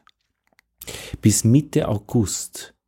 Das ist aber interessant, weil bei uns wirklich hat man den Eindruck, Juli, Anfang Juli in Wien war die Stimmung schon echt auf eng, weil es nichts mehr gibt. und die Völker, die Honigräume haben sich nicht mehr groß verändert. Ich habe mal geguckt, also ich glaube, wir sind immer generell so einen, einen Monat zurück, grob verglichen mit euch. Ach, aber das ist der springende Punkt. Zurück. Na, das ist ja logisch. Und weiter im Norden ist man eher zurück und ich weiß eben, die Unterschied zwischen Wien und Oberösterreich beträgt, glaube ich, zwei Wochen in der Vegetation. Da blüht in Wien schon alles, wenn in Oberösterreich noch nichts ist. Also da haben wir schon zwei Wochen. Immer. Ja, also bei uns passiert ja auch im März noch gar nichts. Die Bienen kommen so ab Anfang April in Gang mhm. und die, ja, wir erweitern Versteh. von der ersten Kiste nicht vor, also vor Mai sind, mhm. Stehen die nur auf einer Zage. Ah, na, da ist bei uns schon. Und dann kommt, ja, so, so un, ungefähr ein Monat verschoben. Verstehe. Und das geht natürlich nach hinten. Das ist interessant. Ja, genau. Okay. Und was, wie war die Honigernte dann eben äh, nach dem Urlaub? Nach dem Urlaub. Bei mir genau. vor dem Urlaub. ja. Also ja. ich war dann ähm, zwei Wochen im Urlaub. Ähm, dann machen die Bienen zu Hause den Honig, da blüht die Linde. Ja. Ähm, und dann bin ich zurückgekommen und hab geerntet. Ich musste dieses Jahr schon relativ früh dran sein, weil ich zur Apimondia-Konferenz nach Kanada gefahren bin. Ja. Und die war ja schon am, ich weiß nicht, das, wann ging es denn los? Am 6. oder 7. September, glaube ich. Ja. Ähm, und ich wollte ja, mit allem durch sein, mit Honigernte, Honigapfeln einfüttern, bevor ich weg bin, weil das Wetter kann schnell umschlagen und dann ist es zu kalt, dass die das Futter noch aufnehmen. Das heißt, ja, ja, richtig. wollte da auf der sicheren Seite sein. Wie war denn die Honigernte dann? Ah, ich war zufrieden. Das waren dann ungefähr 30 Kilo pro Volk. Ja, schön. Was, äh, ja, ich, ich bin zufrieden. Ab 20 ab 20 Kilo bin ich eigentlich happy. Ja. Wir hatten auch wieder Rekordhitze hier in Bergen dieses Jahr. Mhm. Ähm, mit, ich glaube, 31,5 Grad. So warm war es hier noch nie, aber es waren eben nur ein paar Tage. Ja. Hat aber ganz gut mit äh, der Lindenblüte zusammengepasst. Ja. Das heißt, in den Tagen ist ganz gut was reingekommen dann. Was war die Rekordente im Vorjahr? Das war das Doppelte. Da konnte man dann ähm, zweimal, also es waren dann 30 Kilo zur äh, Himbeerblüte. Aha. Das war eine Himbeere, Löwenzahn. Dann ist eine kurze Pause und dann kam nochmal das gleiche rein zur Lindenblüte. Na schau. Aber das geht dann hurtig. Also wenn diese Menge eingetragen wird. Ja, zwischendurch ist eine kleine Pause. Also nach der Himbeere, bis die Linde kommt, mhm. sind es vielleicht zwei, drei Wochen, wo eigentlich nichts passiert. Mhm. Und ja, Mitte Juli. Und dann für die, die wollen, die können dann nochmal eine dritte, dritte Ernte mitnehmen und dann äh, ab Ende Juli äh, die Bienenvölker in die Heide fahren. Und die, mhm. die allermeisten, die es als Nebenerwerb machen oder äh, mhm. hauptberuflich, die machen das auch. Naja, weil es ja praktisch sinnvoll ist, wenn man das Volk schon hat, äh, es dorthin zu bringen, wo es auch äh, noch was bringt dann. Ja. Weil der Honig ja finanziell dann das ist, was das, was das Einkommen bedeutet. Ja. Ich mach's nicht, mir ist es zu viel Arbeit, die Kisten mhm. aufzuladen, rumzufahren, zurückzubringen. Und dieser Heidehonig, der ist auch nicht besonders, äh, wie soll man sagen, äh, imkerfreundlich. Mhm. Der bildet sich so Geleeartig aus und mhm. ist wie so eine kleine, wie so ein Wackelpuddingtropfen, der in der Zelle sitzt. Mhm. Und wenn man den einfach entdeckelt und schleudert, passiert da nichts. Der kommt nicht raus. Das heißt, man muss, äh, man braucht so einen Honiglösner. Das ist so eine Maschine, man stellt da die Tafel senkrecht rein. Mhm. Und auf beiden Seiten, das sieht aus wie so ein Nagelbrett. Aha. Das hat äh, ganz viele solche kleinen ähm, ja, wie so Nadeln dran. Mhm. Dann zieht man einen Hebel und die beiden Platten bewegen sich dann auf den Rahmen zu und jeder von diesen Nägeln passt genau in eine Zelle rein und man bricht damit die Oberflächenspannung und zieht den Honig so ein bisschen raus. Äh, und wenn man sie dann schleudert, dann kommt der Honig raus. Mhm. Interessant. Aber es ist halt, ähm, es ist halt so Geleeartig. Und wenn man, wenn man dieses Gerät nicht hat, äh, dann kann man sich da totschleudern, da, da passiert nichts.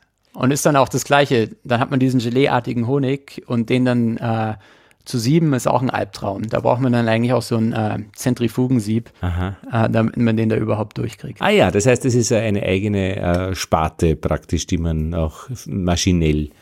Ja, braucht man dann ohne, mhm. ohne diese Honiglösner geht's kaum. Man kriegt den Honig mhm. kaum aus der Wabe geschleudert. Mhm.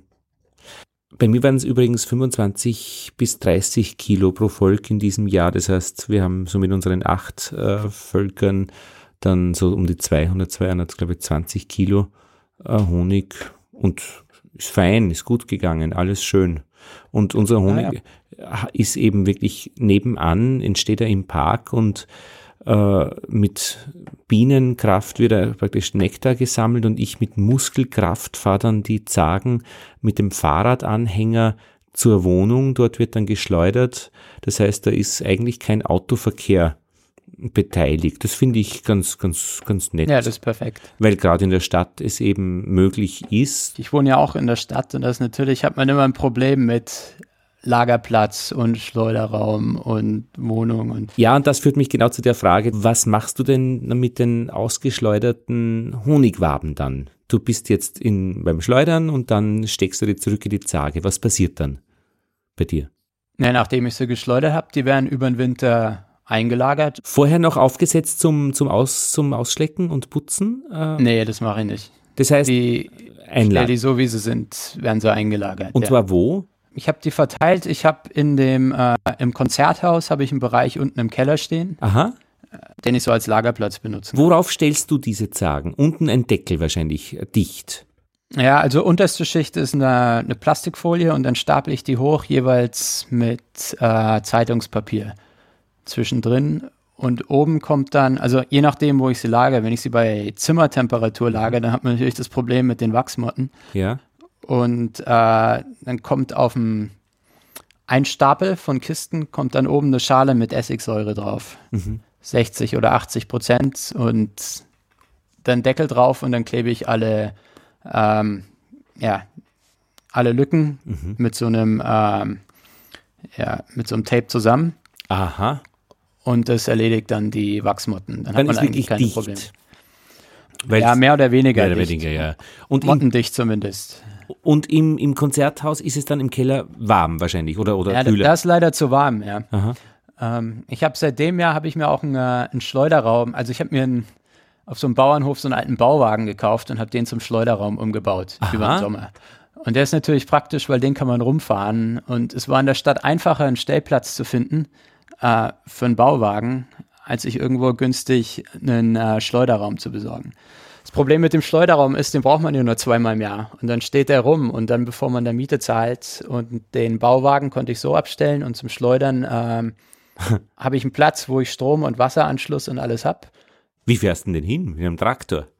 Na, ich bin ja Mitglied in so einem Carsharing-Pool. Mhm. Da gibt es Autos mit Kupplung und ah, okay. dann kann ich ihn damit rumfahren. Und im Winter benutze ich den gleichen Wagen auch als Lagerraum für die Zagen. Verstehe. Ähm, das ist natürlich besser, weil da sind es dann 5 Grad drin und dann muss man sich um die Wachsmotten keine Sorge machen. Und der steht da irgendwo in Bergen auf einem Parkplatz? Oder auf einem Platz? Der steht im Obergeschoss von einem Parkhaus. Obendrauf. ja, habe ich gefragt, ob das klar geht und ähm, ja, die meinten, das wäre in Ordnung und das steht jetzt in Bergen auf dem Parkhaus ganz oben auf dem Dach. Wo hast du den gefunden? Ja, so eine Art norwegische eBay Kleinanzeigen. Der war abzugeben auf dem Bauernhof. Kostet? Der Bauwagen hat 500 Euro, während es umgerechnet gekostet. Das ist okay, ja. Ich muss innen streichen, außen streichen, mhm. äh, sorgen mit dem, äh, bei uns ist quasi das Gesundheitsamt für die Abnahme von Schleuderraumen zuständig und die Aha. haben da so eine Liste an Anforderungen und die muss man erfüllen. Das heißt, er muss zweigeteilt sein mit einem Anlieferungsraum, äh, was quasi so die, der mhm. dreckige mhm. Bereich ist und mhm. dahinter fängt der saubere Bereich an, wo die Schleuder steht und wo man abfüllen kann. Macht Sinn, ja. Ich überlege mal, ähm, in Wien im, im Park äh, haben wir ja so ein, ein abgetrenntes Stückel, wo die mm, Bienenbeuten stehen. Und es wäre schon interessant, wenn da irgendwie man dort in der Gegend schleudern kann, aber das kann man de facto nicht, weil äh, das müsste absolut dicht sein, weil die Bienen sonst fliegen äh, das, man kann nicht dort schleudern, wo, wo die Bienen sind. Also es gibt schon genug Bienen, die man anlockt zu Hause in der Küche. Aber interessant wäre es schon, wenn man sich die Schlepperei erspart. Aber ich glaube, ein Zelt wird das Ganze nicht bringen, weil da die Bienen einfach dranhängen. Es muss bienendicht sein. Und zwar ja. super bienendicht und in der Nähe vom Stand schleudern, also wenn die das nur riechen, Räuberei und so weiter, ich weiß nicht, das würde ich mir eigentlich nicht trauen in der Nähe der Bienen. Ja, es, jetzt schleuderst du bei dir zu Hause. Ja, genau. Da wird ja dann alles wirklich gut geputzt in der Küche äh, und äh, da kommt dann auch ein Freund und das geht dann innerhalb eines Tages ganz gut. Also ich fahre die mit dem Fahrrad drauf, tragt, also dann ist wirklich in den zweiten Stock äh, mit dem Lift, aber in Wien gibt's ja noch diese Halbstöcke, in Wirklichkeit ist es der dritte Stock, der erste dann ohne Lift. Äh, ja, ist schon ein bisschen zäh. Also die, die, die. Das ist schon Schlepperei. Ja, aber wenn man keinen Stress hat, wenn man sagt, okay, ich fahre jetzt einfach zwei Stunden lang mit dem Fahrrad Kistentransport, dann geht das schon irgendwie. Also, ja. aber muss ein paar Mal hin und her fahren. Ja, ja, genau. Und die Schwierigkeit ist jetzt tatsächlich die Prinzergenstraße zu überqueren, weil einfach die Autos so viel sind. Und ich meine, ich setze dann schon ähm, äh, wirklich optisch ein, äh, den, äh, den Imkeranzug ein. Das heißt, ich fahre dann wirklich mit dem weißen Anzug und hinten der, der, der, der, der Hut mit dem Schleier. Das heißt, die Leute erkennen mich als Imker. Und das ist gar nicht blöd, weil da bleiben die Autos eher stehen. Da halten sie ein bisschen Abstand. Ja. Na, also sie, sie haben Mitleid offensichtlich, ja. äh, weil, weil sonst stehst du einfach da und, und, und also ich denke mal, das ist auch gar nicht blöd. Ich sollte auch öfters einkaufen gehen mit dieser Imkeruniform, weil man dann wirklich, also so wie der Rauchfangkehrer oder der Postler, irgendwie erkennbares Element des Bezirkes wird. Ja. Also rausgehen immer nur in, in weißer Kleidung, mit einem, so wie der Arzt, was der mit dem Kittel ja. und mit dem Stethoskop.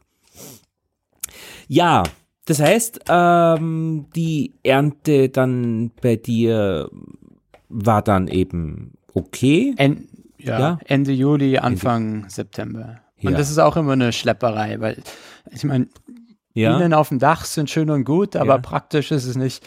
Ähm, der Platz ist super, ist mitten in der Stadt. Mhm. Ähm, aber man muss ja diese ganzen Honigkisten dann vom Dach irgendwie vom Dach runterkriegen. Mhm. Ähm, und dann mit dem Bollerwagen über ein Dach bis mhm. zum Treppenhaus. Da mhm. gibt es dann einen Lift, mit dem Lift dann in die in den Keller runter, mhm. dann müssen sie wieder auf den Bollerwagen und dann gibt es immer mal wieder so zwei Treppenstufen, wo man dann ja, nochmal ja. wieder alles abladen, aufladen muss. In die Tiefgarage und dann kann man von dort wegfahren. Ach, das ist schon zäh. Und ja, dauert ewig. Dauert, ja, und das macht man dann einfach, oder? Das muss der machen. Naja, man hat ja keine Wahl. Also mhm. hier andere Imker, wo man mit dem Auto daneben hinfahren kann, die, äh, die würden in der gleichen Zeit das vier-, fünffache mhm gebacken kriegen. Ja, aber Verglichen mit dem, was ich auf dem Dach mache. Der Stefan Mandl, mit dem ich über die äh, Apimonde dann schon gesprochen habe in der letzt, vorletzten Ausgabe, der hat dann gesagt, naja, das geht schon aufs Kreuz bei den Imkern und, bei, und sie überlegen sich schon sehr gut, wie viel wer wo was heben soll oder eben äh, auch runterspringen von der, vom Britschenwagen ist bei ihnen verboten. Machst du ja. da Gedanken drüber oder, oder Sorgen drüber auch? Ähm, ja, man macht sich schon Gedanken. Also na, den Tag nach der Honigernte merkt man schon. okay. Ähm, mhm. ja, gerade mit der Schlepperei. Also ich meine, ich habe auch Freunde, die machen es auf einer größeren Skala. Die haben dann einen Anhänger mit so einem Kran. Der wird dann mit dem Kran hochgehoben und es mhm. geht dann alles ganz entspannt und mhm. flüssig und das Ganze ist innerhalb von einer halben Stunde erledigt. Mhm. Und äh, ich schleppe und stapel da die Kisten äh, durch die Gegend. Aber ja. äh, gut für den Rücken ist es sicherlich nicht. Ja, dadurch, ah ja, da ist mir auch was passiert auf dem Dach dieses Jahr. Zur Honigernte einmal hatte dann das Konzerthaus die äh, Presse eingeladen. Ja. Ähm, weil die benutzen das so ja für so Marketingzwecke. Mhm. Äh, sagen kann, okay, wir haben, wir haben Bienen auf dem Dach, machen ja mittlerweile relativ viele, die so auf dieser Welle mitreiten. Mhm. Ähm, auf jeden Fall hatten sie dann Journalisten dabei und normalerweise benutze ich da keinen Rauch auf dem Dach. Aha. Äh, die Bienen, die sind relativ freundlich. Ja. Und die hatten einen Fotograf und einen Journalisten mitgeschickt und dann die Kisten waren auf, die Bienen fliegen rum, Wetter war nicht perfekt, das heißt, die waren schon nicht so gut drauf. Und mittendrin meint dann der Fotograf, ah ja, übrigens, ich bin allergisch gegen äh, Bienenstiche. Ei. Und dann dachte ich so, oh, äh, äh ja, äh, okay, dachte ich auch, was ist mit dem los? Warum schicken sie denn den Typ? Und das war so ein Riesentyp. Ich dachte, wenn der mir jetzt hier oben auf dem Dach kollabiert, ja, ja. den kriegt man ja nicht runter durch dieses Treppenhaus getragen. Ja. Das heißt, dann müssen sie dann den, ähm, müssen sie den Hubschrauber schicken. Aber publicity-mäßig kommt das wahrscheinlich nicht so gut an, wenn man Bienen hat und dann die Leute mit dem Hubschrauber vom Dach geflogen werden müssen. Also habe ich den Rauch ausgepackt und habe den ein bisschen äh, mehr eingeräuchert. Mhm, dass sie beschäftigt sind. um sie möglichst friedlich zu halten. Ja. Und als wir dann fertig waren, habe ich die noch rausgebracht. Dann bin ich wieder hochgekommen, um mein Zeug zusammenzupacken. Mhm. Habe alles mitgenommen, habe aber nicht gemerkt, so dass der Raucher da nicht dabei war. Äh, den hatte jemand nämlich umgestellt. Aha. Äh, um die Ecke. Der dachte, der wäre da liegen geblieben. Ja. Ähm, und ja, dann bin ich wieder gegangen, äh, war oben in den Bergen und dann kriege ich schon so so Textnachrichten äh, aufs Telefon und sag, hey, ich habe ich hab gelesen, du hast da Honig geerntet heute. Und dann dachte ich schon so, okay, Herr, wo wissen, wo, woher wissen die das denn? Ja. Äh, nichts dabei gedacht. Und dann erst später, als ich heimgekommen bin, habe ich äh, in der Zeitung gelesen, hier in den Nachrichten, dass es einen kompletten Feuerwehreinsatz gegeben hat. Um Gottes Willen. Aber was nämlich passiert war, ist, äh, der Raucher wurde umgestellt und da oben war eine Einlassanlage für die Lüftungsanlage im Konzerthaus. oh Gott. Das heißt, sie haben dann einen Teil vom Rauch angesaugt. Da war noch ein bisschen was drin, angesaugt, war relativ windstiller Tag. Ja. Ging ins Belüftungssystem, ging Feueralarm im Konzerthaus los und anstatt vom Helikopter habe ich dann äh, die komplette Feuerwehr in Bergen gekriegt. Die waren dann mit Leiterwagen unterwegs und Krankenwagen auf einer Seite und äh, das volle Programm. Aber ich habe es zum Glück nicht mitgekriegt, weil ich danach hier oben in den Bergen war. Drum äh, habe ich es erst mitgekriegt, als alles schon wieder vorbei war. Naja, und wenn dieser Rauch in die Lüftung reingesaugt wird, dann ist der praktisch, dann ist die Frage, wo die glauben, wo der Brand ist, bis die das finden, dass ja, da nichts ist. Der ja, sie, sie wussten schon, dass es irgendwo im Dach kommt, weil da irgendwo wohl ein Melder drin. Ah, verstehe. Ja, mhm. An alle, die Bienen in der Stadt haben, nur mal gucken hier, wo die, wo der Einlauf zur mhm. Ventilationsanlage ist. Ja, das ist ein guter Tipp, das dann nicht zu machen. Ui, hat sich irgendwer beschwert dann bei dir oder hat es Probleme? Nee, die haben das ganz entspannt genommen. Eigentlich. Ja, ja die, als, als ich am nächsten Tag reingekommen bin, da mussten schon alle lachen. Äh, ist nichts passiert, auch als passi äh, es war relativ spät dann, ja. als der Alarm losging. Das heißt, äh, da waren, glaube ich, noch zehn Leute im Haus. Ach so, das war ja noch ein raus, Glück, weil sonst, sonst, wenn das während ein Abendkonzert ist, evakuieren und so ja, weiter. Ja, das wäre das wär eine Katastrophe gewesen, weil dann ist natürlich auch hier äh, finanzieller Schaden. Uh, Aber, und so war es halt eine Übung wieder mal, dass alles äh, für alle Beteiligten. Ja, ja, die, der Feuerwehr habe ich danach ein paar Gläser Honig vorbeigebracht, die okay. waren auch ganz zufrieden und äh, ja, haben das alles ja, ja. Äh, erstaunlich entspannt gesehen. Ja. ja, ja. Naja, wahrscheinlich ist es wirklich besser von allen äh, möglichen Ausgängen, ist das der beste Ausgang, wenn man schon so einen Einsatz hat, ja, dass es dann letztlich nichts war. Und verkaufen wir es den Honig vom, von der Konzert, vom Konzerthaus wahrscheinlich eben übers Konzerthaus oder, oder ja. ja, das Konzerthaus, die kaufen den Großteil selber ähm, verkaufen ihn dann weiter bei sich in ihrem Ticketshop yeah. und benutzen ihn auch als äh, Weihnachtsgeschenke für Angestellte mhm. und das Orchester und ähm, alle Künstler, die auftreten, mhm. bekommen ein Glas Honig. Das heißt, die, die nehmen einen Großteil selber ab. Ja, und ist es für dich sinnvoll, das so zu machen? Ähm, oder gibt es noch Schwachstellen irgendwie an der ganzen Geschichte, wo du noch sagst, naja, müsste man besser organisieren. Vom oder Honigvertrieb meinst du? Von insgesamt. Also ähm, zahlt es sich, ist es gut für dich, die Bienen dort zu haben? Ja, der Platz ist super, ist mitten in der Stadt. Ich fahre jeden Tag mit dem Fahrrad dran vorbei. Ich kriege den, ähm, ja, den Lagerplatz im Keller. Ähm, der ist natürlich super. Also mhm. für mich lohnt sich es auf jeden Fall. Für dich, ja. Ähm, mhm. Ja und irgendeine Schwachstelle, wo du sagst, das müsste, das, das, das handelst du dir damit ein, das ist dann, macht die Dinge eher schwerer? Ja, also der, der Platz generell auf einem Dach ähm, braucht man die doppelte Zeit, bis man oben ist, bis man mhm. alles zusammengepackt hat, in die mhm. Gänge kommt. Ähm, Wäre einer hier, also ganz normaler Platz irgendwo auf dem Boden, wäre natürlich deutlich einfacher zu, zu handhaben. Mhm. Okay, naja, das ist auch. Ja, aber ja, ich kann es mir auch nicht aussuchen. Also ich muss die Plätze nehmen in der Stadt, die mhm. ich, äh, die ich kriegen kann. Mhm. Ich habe noch andere Plätze außerhalb, aber ich will die so ein bisschen äh, in der Stadt verteilen. Mhm. Ähm, und grundsätzlich bin ich da zufrieden mit. Und äh, dieser, diese Logistik kannst du dir mit den Mietautos eben ganz schön zusammenstellen. Je nachdem, was brauchst, nimmst du.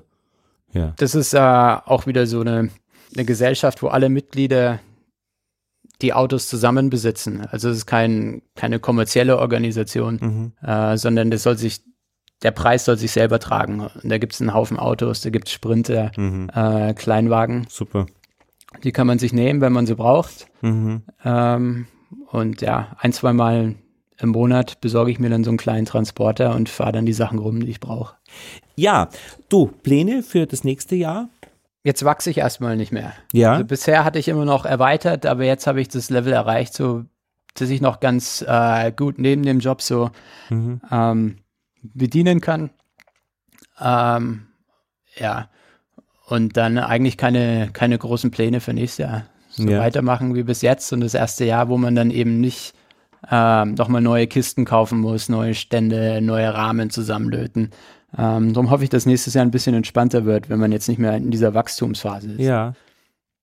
Ein Blick noch zur Apimondia. Du warst ja auch in Montreal. Es gibt einen Podcast, einen englischsprachigen Bienenpodcast, da habe ich eine Episode gehört, da haben sich zwei Burschen unterhalten, also zwei Imker unterhalten, die dort waren. Das war ganz interessant. Gemeinsam mit dem Stefan Mandl dann auch in der deutschen Version bei uns beim Bienenpodcast. Von deinem Eindruck her, was hat dich äh, bewegt, berührt? Äh, was ist die in Erinnerung? Also es war meine erste Apimondia-Konferenz. Uh, ich fand's super. Ich kann es nur empfehlen. Jeder, der Lust und Zeit hat, uh, kann sich das mal anschauen. Also das, das, Programm ist überwältigend. Es waren jeden Tag vier parallele Sessions. Das heißt, da musste man sich dann schon eine aussuchen, mhm. uh, je nachdem, wo man hin will. Und in diesen vier parallelen Räumen liefen dann so Blöcke zu unterschiedlichen Themen. Und es waren, glaube ich, acht oder neun verschiedene Themengebiete. Also war ein Block, der war Biologie oder Bienengesundheit, Bestäubung, Wirtschaft, äh, Apitherapie war dies ja auch viel, mhm. ähm, Technologie, aber auch viele Imkern für Entwicklungsprojekte. Also mhm. war viele ähm, in, ähm, ja, in Südasien oder in Afrika, wo es Entwicklungsprojekte gab, eben äh, um Leute mit Bienen ja, soll man sagen, mhm. äh, ihnen die Biene näher zu bringen, mhm. uh, damit die sich ein, äh, ein, Einkommen neben ihrem normalen Job noch dazu verdienen können. Mhm. Uh, und das war interessant. Uh, was hast du geschaut oder du? Was, wonach hast du ausgesucht? Ich, ich habe mir das Programm durchgelesen und bin hin und her gehüpft zwischen den verschiedenen Blöcken, je nachdem, was mir am mhm. spannendsten vorgekommen ist. Aber es war viel hier Pollination war ein mhm. großes Thema mhm. dieses Jahr, gerade weil es in Nordamerika war. Die kommen da nicht mit hinterher, genug Bienen für ihre Bestäubung mhm. äh, zurechtzustellen. Ähm, Honig war großes Thema dieses Jahr mit diesen Honey Fraud Geschichten, wo der Honig gepuncht wird. Ja, die haben ja diese, ja, diese, äh, diesen Honigwettbewerb ja. und die Hälfte waren eben einfach nur so Schilder. Äh, Test nicht bestanden, wurde entfernt. Und viele Tests wurden nicht bestanden, auch weil der Honig hochfiltriert war, damit man eben verwischt, was da genau drinnen ist, welche Pollen, damit man es nicht rückführen kann auf bestimmte Gebiete. Genau, ja. Hm. Also es war, es war nicht nur Zuckermischung, es waren auch, äh, teilweise waren auch zu viele Pestizide drin. Mhm. Ähm, und ja, Honig gepanscht. Äh, also Honig, diese Honigpanscherei war ein großes Thema. Da waren unterschiedliche Papers da. Mhm. Ähm, und ich habe danach mal geguckt, äh, man kriegt diese Fässer auf Alibaba, kann man die bestellen, fassweise mhm. Zuckersirup. Und dann steht in der Artikelbeschreibung sogar noch drin, äh, welche Tests dieser Sirup besteht. Also der ist nur dazu gemacht, um, um Honig zu punchen. Ähm, und steht auch noch wirklich dabei, welche Tests eben er besteht. Ja, ja. Ja, ah, das ich werde das noch verlinken von dem ähm, Kollegen von den englischsprachigen Bienen-Podcast, weil an das kann ich mich jetzt erinnern. Das war wirklich interessant. Die haben ein Interview gemacht mit einem äh, Tester, äh, der in einem Testlabor arbeitet und für alle beteiligten Seiten Honig testet. Und ich habe das ganz interessant gefunden, dieser Blickwinkel von ihm, diese Beschreibung. Ja, war super. Also ich würde es jedem empfehlen, der die Zeit hat, dahin zu fahren. Und das Beste ist die Leute, die man trifft aus der ganzen Welt, mhm. von allen Kontinenten. Überall waren Leute da. Viele Leute getroffen, viele Leute, die man ähm, aus den sozialen Medien kannte, nur mit ihren Namen, mhm. wie es auch ist bei Instagram oder Aha. sonst wo. Wurdest du auch erkannt? Ja, ich habe mit Leuten gesprochen, die kannten mich halt nur aus dem Netz, aber Aha. wussten nicht, wer ich in Wirklichkeit bin. Und ja, dann trifft ja. man so die Leute zusammen wieder. Und es war ganz äh, interessant, die Leute zu sehen, mhm. die, hinter, die dahinter stehen. Ja, ja. Manuel, ich habe jetzt so den Eindruck, wir haben einen Einblick bekommen und vielleicht hören wir einander ja öfter in Zukunft, weil du hast jetzt dieses wunderbare Mikrofon äh, und die Möglichkeit, äh, über ein Interface, über Studioleitung zu reden. Und wenn du jemanden ähm, kennst oder kontaktierst, wer weiß, wer weiß, was wir da voneinander hören werden. Die Bienengespräche werden sehr interessiert, eben in irgendeiner Weise auch dich immer wieder dabei zu haben. Finde ja, ich. Gerne. Also wenn ich jetzt so als die Bienengespräche spreche. Gut, Dankeschön. Super, vielen Dank.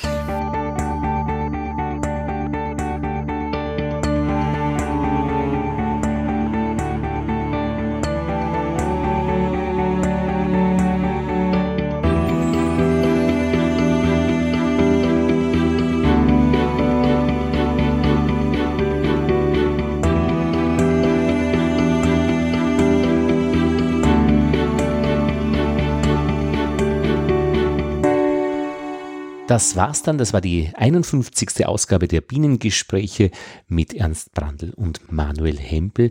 Ich verlinke noch in den Shownotes äh, die Kollegen vom englischsprachigen Bienenpodcast mit dem Gespräch aus von der Apimondia. Das fand ich wirklich ganz interessant als Ergänzung zu hören. Wenn du die Bienenspreche, wenn du die Bienengespräche unterstützen möchtest, Bring die Biene auf die Schiene.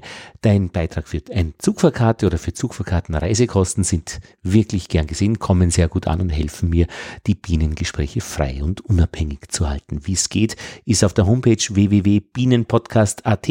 Bring die Biene auf die Schiene. Und mit den besten Wünschen für eine schöne, gute, ruhige, konstruktive und vielleicht auch interessante Weihnachtszeit verabschiedet sich bis Mitte Dezember Lothar Bodingbauer aus Wien. Und jetzt gehe ich mit dem Hund raus, der wartet schon die ganze Zeit, bis ich fertig bin.